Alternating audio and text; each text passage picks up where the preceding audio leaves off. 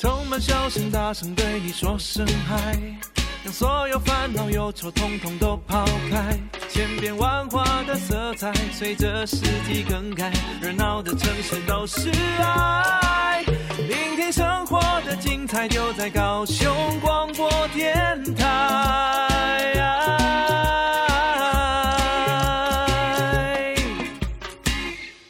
我是主持人林燕青，我是主持人李寻，欢迎收听高雄广播电台 AM 一零八九 FM 九四点三彩虹旗的世界。嗯，今天我们一样要谈跨国际。哦，哦，我们我们最近很跨国，从我们之前曾经谈过那个跨国的同性，对不对？同性婚，然后。包含着领养，然后我们上次还谈了越南，嗯啊，好，我们这次要谈哪里？日本，日本，我们真的很国际化，因为日本是一个性产业的大国，对对，他们一年产出的 A 片哈是是非常惊人的，嗯，而且在他们的行业里面，其实我想大家应该都很清楚，反正。好，大家看那些呃 A B 片啊，或者是看 A 片，一定很大一个部分都来自于日本嘛。是的。还有另外一个是欧洲啦，不过好像似乎国人不喜欢看欧洲的，因为比较在呃民族性啊，还有人物上对。不相近。是是，啊、还有欧洲的女人，大家很清楚知道我要怎么样，所以好像似乎少了那一点点那个控制的。哎，对，你说对了。就是这个，哎，我原本想说神秘感，不是的，没有，是控制，对，实际上是真的控制，嗯，好，所以日本的 A V 的产业啊，A 片的产业啊，色情的产业其实非常非常的发达的，嗯，甚至连台湾都很想效法日本的 A V 哦。的拍摄，所以也有一些的年轻人自己自主了一些团体，嗯，呃，自己等于阳春的拍片。哦，哎，拍完片以后呢，呃，就会跟国外像日本呃这样子的 AV 厂商，告诉他们说，我们有没有机会，呃，也可以呃放到你们那个脉络里面去发行。哦，这样哦。哎，后来呃听说啦，嗯嗯，日本的厂商呢就会要他们一次一次的拍，因为要看品质。对。所以他们呢也等于自己用小成本的方式拍拍拍，可是拍了一阵子之后呢，久久没有下文。哦。嗯，没有下文，因为我们国家在这一块上来讲，呃，并没有这么的有制度。嗯嗯，所以日本这一块已经建立了它很完美的制度。所以，其实你的意思是说，像我们虽然看到 A 片，实际上它是里面也品质也非常重要，它也是一系列。很多背后的很多人，而且大的产业其实支持大的财团，或者是这样子一个方式来支持这个产业的，没有我们想象那么简单哈。反正就把两个一男一女放在同一间，然后就开一个机。没有没有，好，其实呃也曾经呃有人会去 copy 呃日本的这些的 A A V 片，嗯哼，那也曾经在这样的一个过程中就有一个著作产权的问题。哦。后来我们的法官判定 A V 片是有产权的。呃、哦，这个好，这个好，有产权的。本来就是日本也是这样子看的，是是是是。是，就意味着说，不要看它是一个色情片，嗯，可它呢，呃，要引起人们的性欲，呃，包含它的景色啦、嗯、人物啊，嗯，还有一些的故事啊，嗯、其实它都应该有它的著作，嗯，不是你觉得呃，因为它是属于呃性，属于色，所以它就可以呃被。无理的对待，对对，就是很像说，我这样刚刚讲的，我们的刻板印象就认为，反正你就是 zoom in 啊，哈，对不对？哈，就拍得很近嘛，把性器官好拍摄，然后 zoom out 看两个人，啊，反正也就是只有这个非常简单，没想到它里面其实还有很多的技术的哈。就您刚刚说的，比如角色的铺陈，呃呃，角色的设定，他们的那个整个全部的剧本的铺陈，可能还包含着穿什么样的衣服，化什么样的妆。发生什么样的事情，这个都有很重要，还有包含着怎么样子可以把那个呃性这件事情可以引起观者的性欲要有的那些的策略，然后要速度那个快跟慢，哦，我讲的不是性交，是指的拍摄的手法，这种东西是都是很有学问哈、哦。是的，所以呃，日本呢最近也因为有一些的 AV 男女优有受害者啦。哦，所以有声音出来了，希望他们呢可以保障这些的所谓的受害者。嗯，因此有了一个叫日本的 A B 新法，这个新法原来是要去、嗯、呃帮忙保护这些人的。哦，A B 也有也有法呢，哈。哎，有法，我们没有法。我们没有。嗯，后来呃，其实这个救济法造成了产业非常大的混乱跟冲击。嗯嗯嗯，这是一个呃，就是最近日本的一个新的法案是吗？在六月通过，叫做 A V 新法。好。它是要保障 AV 演出者的个人权益，嗯，防止非自愿跟敲诈，嗯，AV 事件的发生，嗯，所以它的新法非常非常的严格。这个严格呢，说出来给大家听，如果你真的是业者，我相信应该是没有人想拍。为什么呢？因为呢，他要去签契约，我觉得这个没有问题。对对，要签工作之前就是要签契约的。然后契约满了一个月以后。才可以开始拍片哦，oh. 不是你契约立即签就可以马上拍，哎，要一个月的冷静期。就是让我带回去那个，就是慢慢的看，对对对对对，慢慢的看，我哪个地方把那个合约带回家。不像我们的银行，每次那个同意书，你都要很快哦，密密麻麻，密密麻麻，你根本没有时间看。信用卡上面那个密密麻麻。可是他们也说，真的你是要带回家，至少有三天到一个礼拜的时间看，应该要这样。但是我们都觉得很麻烦，都勾了同意，所以当银行对我们有一些的呃索赔呀，干嘛？我们真的是哑巴吃黄连，对，因为我们没有看好看好上面的那些条约。可是看好了以后，几乎都不会签，你也没有信用卡，是就没有信用卡用，就是在一个两难。而且它里面信字哈，你也知道，我曾经有的时候还蛮认真，可是里面每个中文字哈凑凑在一起之后，我不晓得它是什么中文意思，因为那是法律文，对，那叫法律文，不叫文言文，叫法律人的法律文。一般人在看法律文的时候很会。心思，而且不容易懂，真的不容易懂。他干嘛绕了一个大弯，然后告诉我一件非常简单的事情？就很像医师嘛，在开处方的时候，他会用处方。啊，所以呢，一般人呢，如果你没有念过医学的背景，对，你看不懂医学的处方。对，呃，法律呢，那法院的文字也是这样。是是。所以就很有趣，就是这些专业人，他就要制造他自己的一个专业的那个呃框架，来告诉你说我们很专业。一定要由我们来解释，不然你是看不懂的。这个东西就是我面对哲学也是有同样的感受。那哲学就是把一个非常简单的人生意义，然后用非常复杂的文字描述出让我不太理解的东西。那个福柯啊，福柯就曾经说过，是说其实有一些事情是简单的，但是呢，有一些有权力者。有一些的权力者，他会故意把它弄得他非常的专属，对，然后让一般人都看不懂，对，然后那个看不懂就保持一个距离了。好，嗯、那那个法案意思，我们其实是在谈什么？我们其实上是说，好啦，就是签了约之后，你有一个月的反悔期就对了，哎，才能拍片，对对对，对，然后拍完以后四个月内不能公开。嗯、天哪，四个月内不能公开，要等于呃四个月后才能公开。那演出的人呢，也就是 AV 男女优，可以单方面的解除契约，在这四个月之内，对，对不对？对，在这四个月之内，我可以拍完了，然后我又有冷静期。第一个冷静期是我的合约，嗯、第二个冷静期是这个我回想我刚刚拍我拍了什么，拍了什么，然后这四个月我可以慢慢的思考，慢慢的回味。万一我觉得中间我不太满意，我可以直接说我不要。嗯，我就解除这个契约。哇，嘿，解除这个契约，而且他不负责任何的赔偿损失。哇，嘿，你觉得呢？这样子的约如何呢？哇，你知道，因为我们刚刚前面一开始的时候是在说，原来 A B 这个行业或者是 A 片这个行业，其实它是一个没有我们想象中这么简单，不是出了一个机子，然后它就可以拍。我突然想，那这四个月当中，你看看。我光是出一组或两组的机子，对不对？哈，摄影师他们要时间嘛。那我刚刚又在想，服装还有写剧本的人呢？对啊，写剧本、服装、音乐、化妆、剪辑、化妆。哦，虽然他们两个都脱了衣服，脸要画吧？对呀、啊，然后前面也要，前面后面也要衣服嘛，哈，还要帮他们准备，然后发型 set 灯光嘛。音乐剪辑配乐，哇哦！要我是老板，我才不干呢。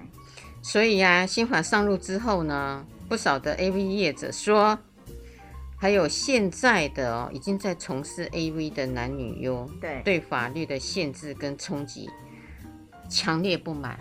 政府认为我是很好的法，对。可是呢，业者跟现役的啊。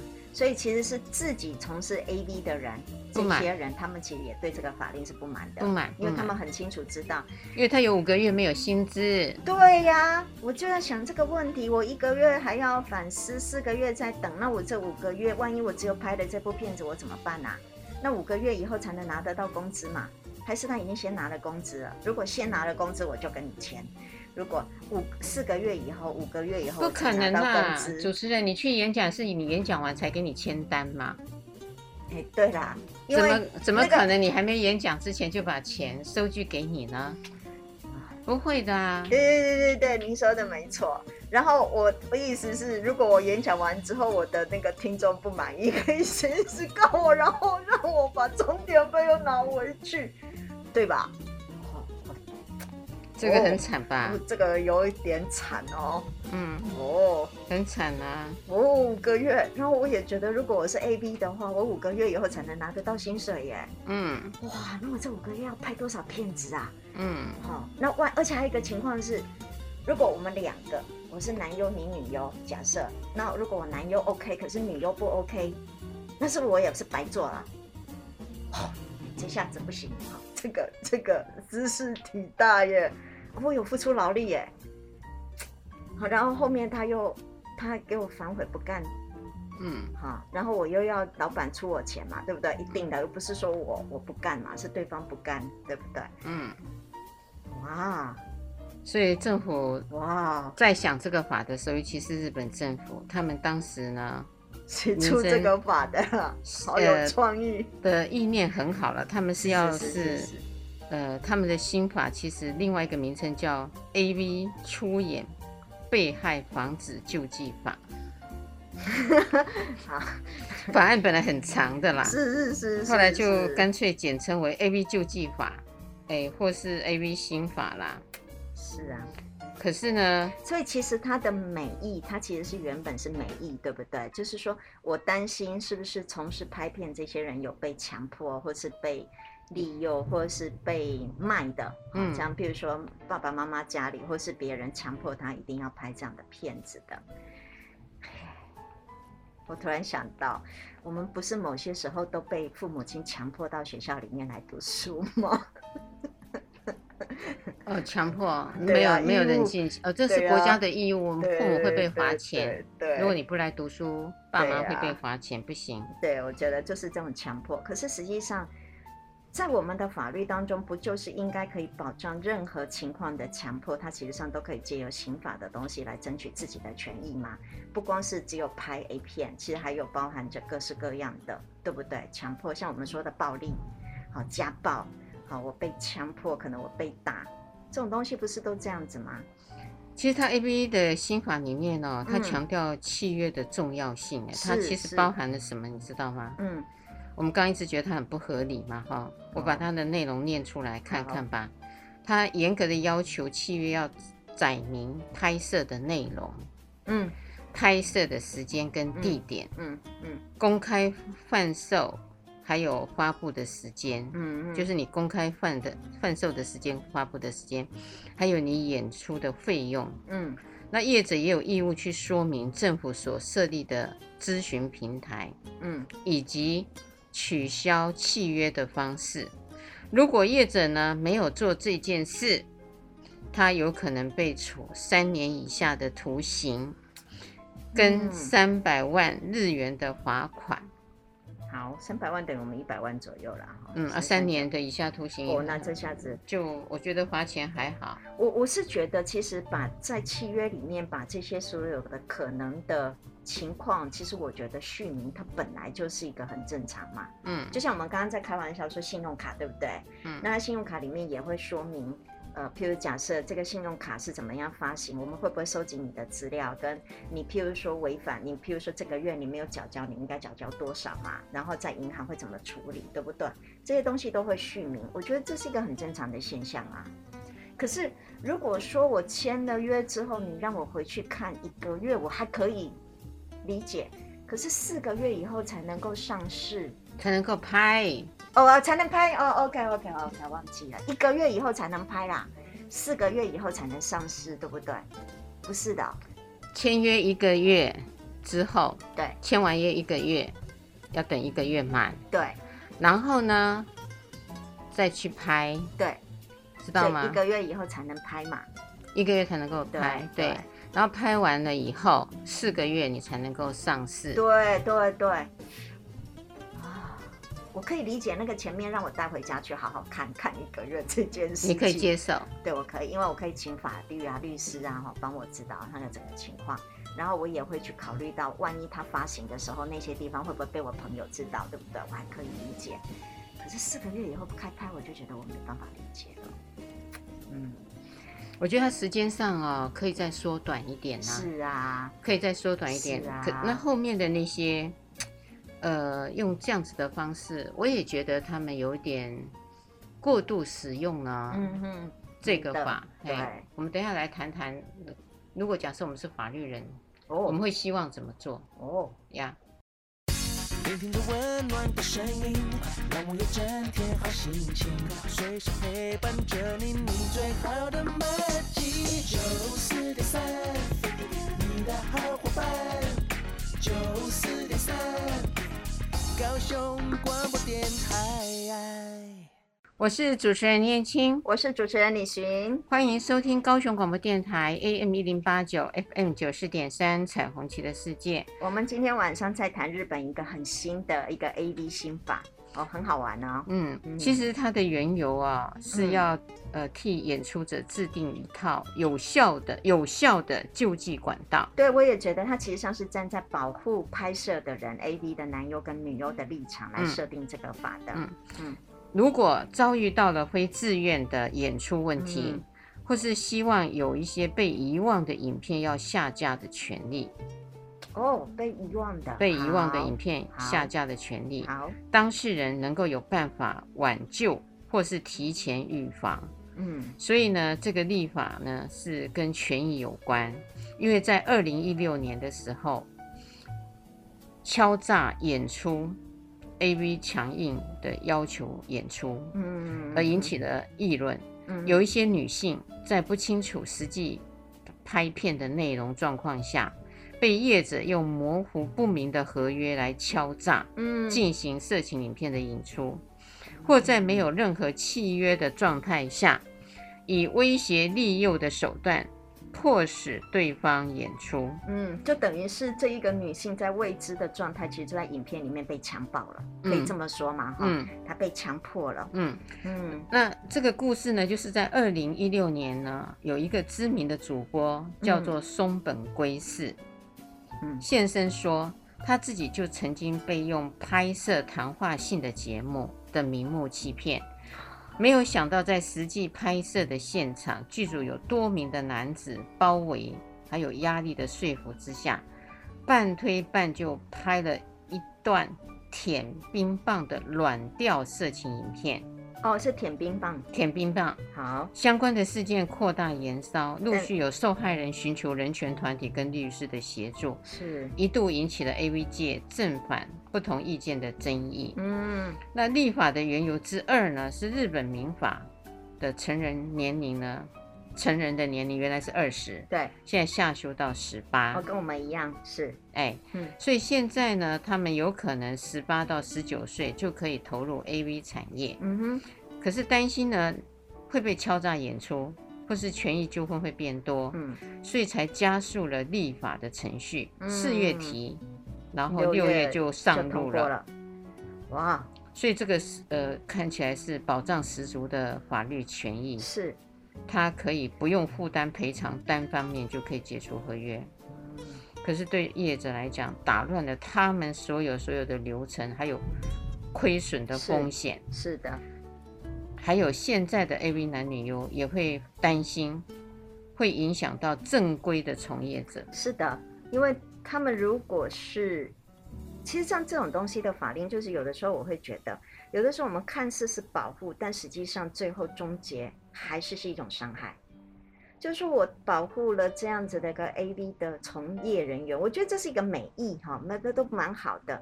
还有包含着，你看他是因为为了他们降到十八岁成年人，所以其实应该代表着美国的，呃，对不起，日本的社会应该有对于从事 AV 女优这个或 AV 男优的一个市场是非常大的。可能很多人想要从事这个行业，所以在立法当中是为了保护。可是保护的结果是，如果是这么严格的话，也最后就是因为这些出品的厂商，我就不觉得他们会有太高的意愿去拍这些的片子了。没有，我觉得它的症结是什么呢？我觉得哈，呃，跟台湾很像。怎么样？像的原因就是说，当我们有有一些的决定啊，对，还有一些的立法啊，我们都没有找相关的业者来说。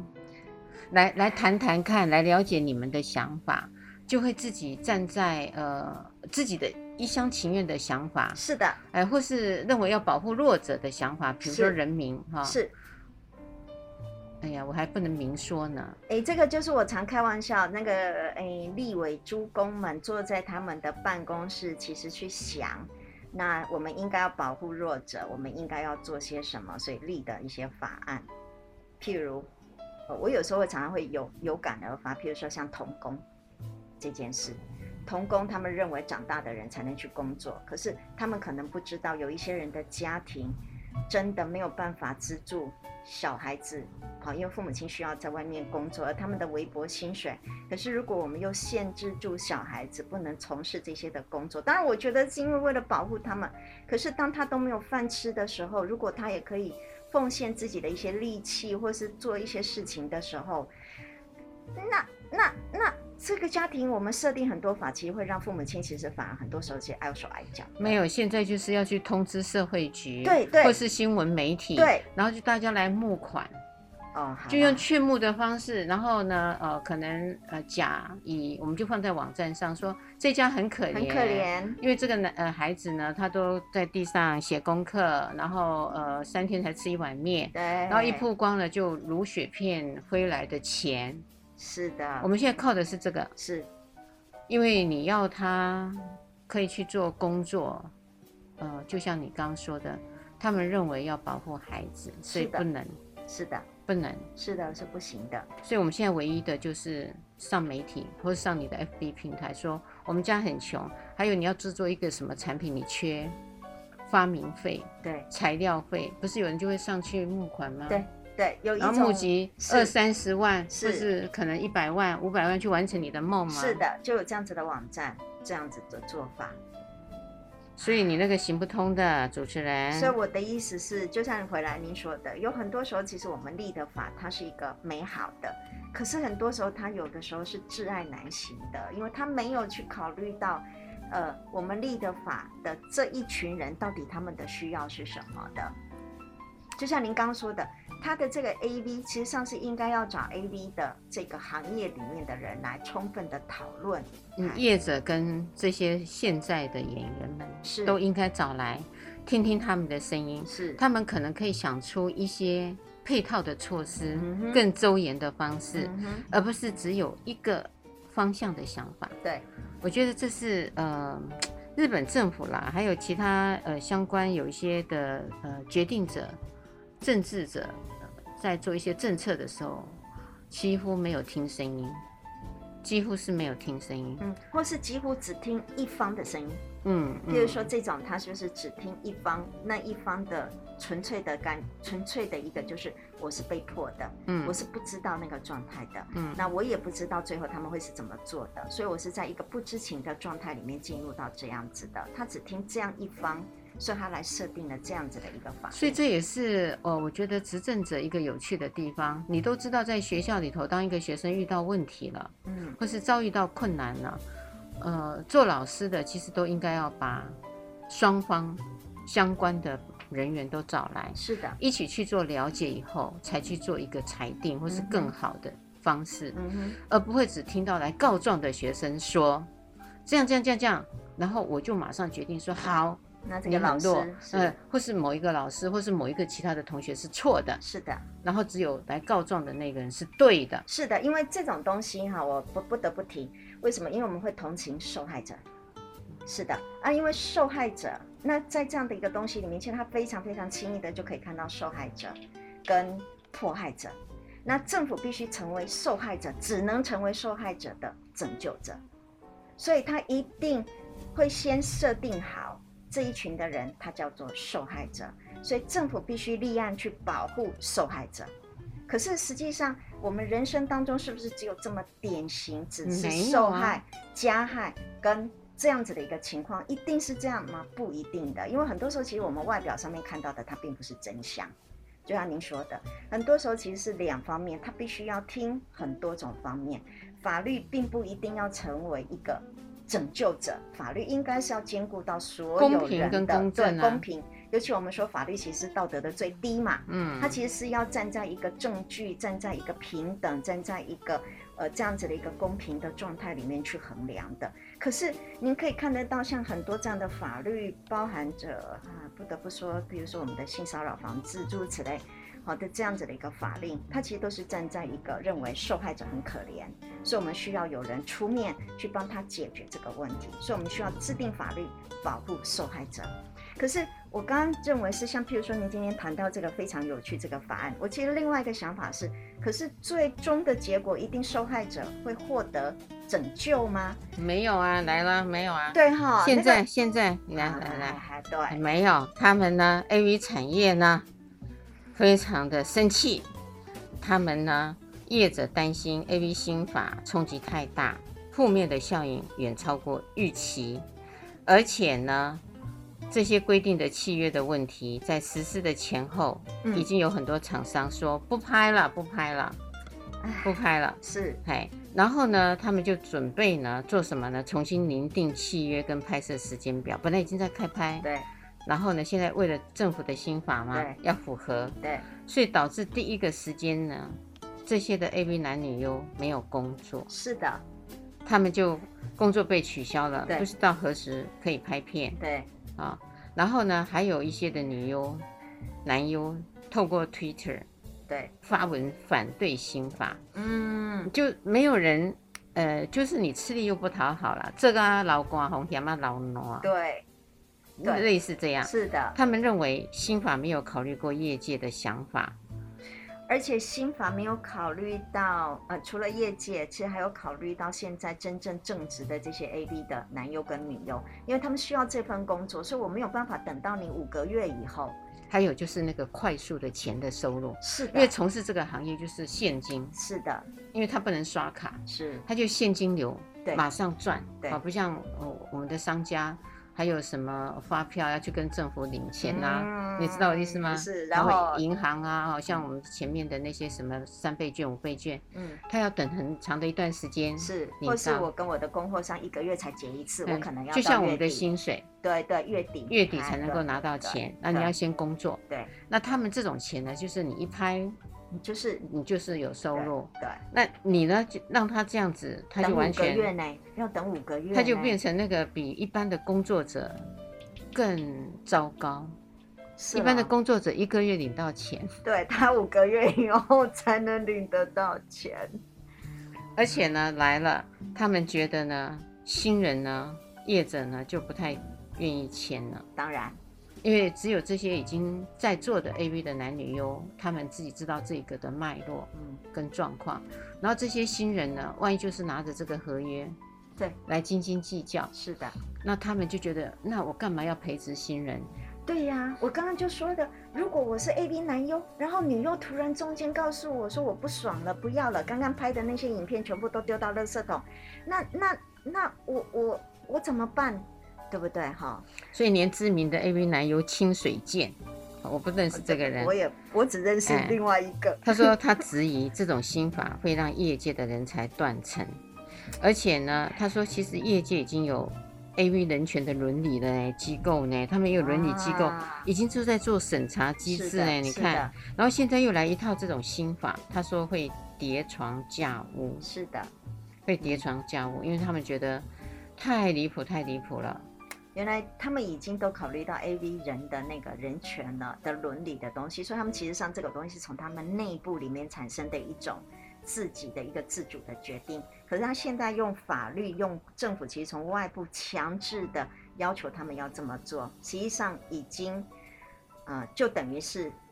我觉得是变相的在限制他们的工作权，对不对？而且他们有一个很大的风险，嗯，因为中小型的片商冲击很大，对，他们的版图会大挪移，那从此呢就会导致更多人转战不是正统性的，对，他们叫做 FC Two 的网站，嗯嗯，拍摄同样的 AV，规避契约，是哦，哎，然后就会有剥削，对不对？嗯，设一个频道。我在别的地方设自己的频道，我不受这些的管制，我借由小众的方式其实来拍，所以意思是说，其实任何世界任何地方都会有人做坏事的。那不管你的法律设定的再怎么完美，再怎么完整，一样会有人破坏法律的，一样会有人。只是破坏的多跟少。对，那个东西就在这地方，就是如果。所以我觉得它非常重要，是应该要设定好我们的契约合约应该要完整到什么样的程度，让拍摄的人可以理解我到底会拍什么样的片子，这个片子会怎么样用在哪里。我觉得那个东西本身是好的，但是后面那个一个月跟四个月然后才能开拍的这个东西，我就觉得我没有办法那个理解，我的简单的头脑没办法理解，四个月以后才能够上市啊。然后还有不能理解，就是任何一方可以随意的解约，并且不受后面的那个后果。我觉得只要是合约的关系，就是你情我愿，对不对？那你情我愿之下，为什么我可以破坏我自己之前所设定下来的一个合约的关系？然后我又不会受到后面那个整个全部的一个结果的，我不需要负责后面那个结果，这个是我没办法理解的啦。唉，这东西就很像。哇，就是我在学校教书，对不对？嗯，我只要跟学校说我很好合约，可是我任何时候只要我我觉得我不太爽，我就可以。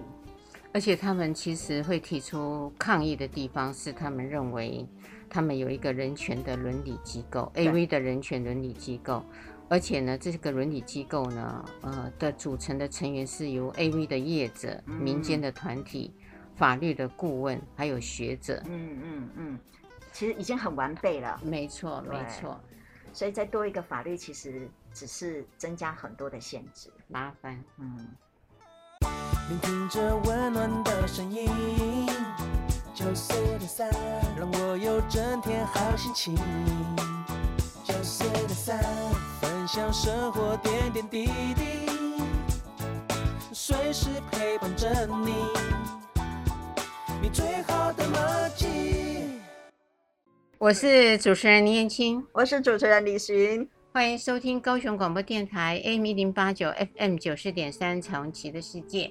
今天我们谈到了日本的 AV 新法，是啊，呃、好有趣的法哟。有这个人人的审查机构，嗯，就是 AV 自己的那个人，呃，就是伦伦理审查，伦理审查，就像我们的学术也有伦理审查。哇，他们好有自觉性哦。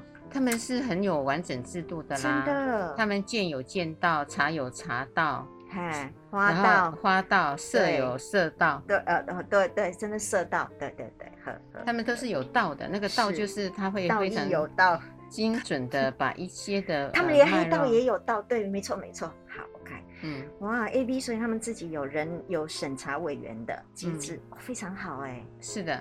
所以他们觉得，其实有一些的问题都可以在这个机构呃做审查，然后也可以做一个协调的平台，嗯，觉得已经非常好了，嗯，不需要再有 AV 新法，嗯，他觉得 AV 新法出来等于会打乱了所有的一些目前可以运作的机制啊，而且会分不清楚到底权责要归在谁，嗯，那个东西是其实。呃，就是我得到的一个印象是，应该日本的这一种色情行业，他们已经成为了一个真的就是一个行业，并且这个行业拥有非常大型的一个制度，并且也完整的制度了。他们其实让它成为了一个呃，就等于是资本主义里面的一个这样子的一个赚钱的行业。可是对于从业人员，他们也很重视他们自己里面的那个权利的问题，因为毕竟它是一个性产业。那所以在本来就这样子一个完整的制度当中，其实他们会很，我猜他们很生气，因为政府突然来了这个东西，破坏了他们原本的这样子的一个平衡。因为好不容易从业人员跟资方出钱的，是需要达到一个平衡，并且两个都双赢，对不对？两个都必须要双赢，这个行业才能够不断的。我觉得就很像我们的生态了。对，不要说人的生态，其实在植物的生态跟动物的生态，其实都要平衡。对，你看现在的植物啊，要去耕种的时候，它都会要共生。嗯哼，有没有有一些的虫类干嘛？对，其实它有一些的天敌，没错，它要共生。对，可是呢，我们人类呢就会非常的极端，就想要去杀灭不好的，给农药，给农药。是，那你其实也把好的。这个呃，包含是呃昆虫，蝴蝶啊、蜜蜂啊，整个都破坏掉，还有麻雀，这些其实都已经就被农药给那个了。它其实要保持平衡。是的，嗯，我以前小的时候很可爱，我看到蚂蚁我就会捏捏捏。当然了，我们都是这样，因为它坏害。哦，它坏，我妈妈就会骂我耶，她就会说，呃，你不知道吗？它也是要存活的，不是只有你活着，它是也要活着的，你不能看到它。会吃你的糖，嗯，然后会干嘛？然后你就要捏它。他说你不要它出来，那你就糖要收好。哦，你妈妈好有智慧哦！我们都是去把它捏死的。我每次要去哇，呃，弄死什么东西，他就会告诉我说。这是一个生态，人跟动物、跟植物、跟昆虫是要共生的。人太可恶了，都觉得那些人都不可以，那些的昆虫不可以，只有人可以活，都我们唯我独尊。是是的，我觉得那个概念很相似。对，你只考虑到了某一个程度，是某一个层面，对，却没有周延。他没有考虑到他们那个系统本来就已经达到一个平衡了。当然，不可讳言就说的，里面仍然还是会有犯罪集团。也可能会有人去勒勒索，或是什么样的方式，一定也会有这种情况。但我认为这种情况其实上直接交给法律不就来处理就好了吗？原本就有其他的法律，对不对？就可以处理掉这样子，比如说欺骗、诈欺，好，譬如说胁迫、暴力，这个不就是法律上面都已经完备了？为什么还要针对这样子的一个欺骗？或是针对一个契约合约法这样子的一个方式来进行另外的一套的一个方式的惩罚，我没有办法理解啊。我觉得人类有时候在智慧上的应用啊，呃，并没有努力的想要应用。我们平常可以用到大脑的百分之二十，我们其实可以用到百分之七八十，但是都没有用。没有，就会希望用十二跟二十就已经是那个谁啊？极限了。对，已经是非常聪明了。那个爱因斯坦就用了百分之十二还是二十而已呢？嗨。所以，我们人只要用百分之十，我们就是聪明的了，我们就已经很厉害了。嗯，在这一块上，我就会认为，我们其实真的是为了某一些问题，一直不断的加上去法。是，呃，我不晓得那个法一直出来以后，呃，只是一个不同的行为就判了不同的名字啦。嗯哼。呃，比如说性侵法、性骚扰法、嗯、性跟跟骚法，嗯，跟骚法，哎，然后性霸凌。也一个、嗯、是，所以就变成每一个行为出现的时候，你就有一个专业的呃单独的一个法。是的，这个我就觉得，其实如果一个法可以把这些所有的事件发生的都可以去做处理，其实这个法它的弹性度就够了。嗯哼，而不是再单独。呃，某一个现象，觉得哎呀，这个法没有写明，对，包含这个，所以我又要把这个名词拉出来，另一个法，因为他们要先设定好两个人之间的关系是什么。比如说，我们现在跟您正好提到，因为六月一号正好是跟烧，那因为以前没有办法，是因为他无法界定他们两个人关系，是因为之前您知道家暴设定好是两个人一定有发生过性关系。那如果是性骚扰，那还会设定他们的行为的方式模式，所以这种跟骚的方法是没有其他的法可以设定他们两个之间的关系。所以就像您说的叠床架屋，就是说我们先把自己的法都限制限死了，好，那限死的东西就是在于我只想谈这样子的关系，我只想谈这样子的一个东西，我只想谈这样的现象，那我可以不用先去管别的。嗯、那当有别的东西的产生，我们再来。对，再另外设一个法，或是再修这个法。那我也觉得有时候会觉得站在法律人，因为您您小孩也是法律人哈，我有时候觉得他们也蛮可怜的。您知道为什么？因为我们的社会永远没有办法用我单纯的脑子去思考其他可能发生的现象。所以我认为，对法律人来讲，他们可能只能见招拆招，就是好，现在有这样的样貌，我们就赶快制定一个。那我们发现有这个问题，我们再回去修法。也可能在他们的立场，怎么有可能处理人世间这种千百种各式各样不同的样子呢？但是就我们哈，就我们在在这么旁边看这样子的一个法案，我们真的有的时候真的觉得哇，法这么多，我这一个要用性骚法。这个要霸凌，这个跟骚，跟骚，嗯，这个性侵，那个家暴是。那我就觉得，对，譬如说像现在的跟骚法，我就觉得你为什么一定要限制是性别呢？跟骚只要有一个人不在我的意愿，管他是男性还是女性，管他是不是要对我有性方面的，他没有，也一样可以骚扰我啊。那为什么一定要是站在一个性别这个立场？我就觉得这个法哈也是我。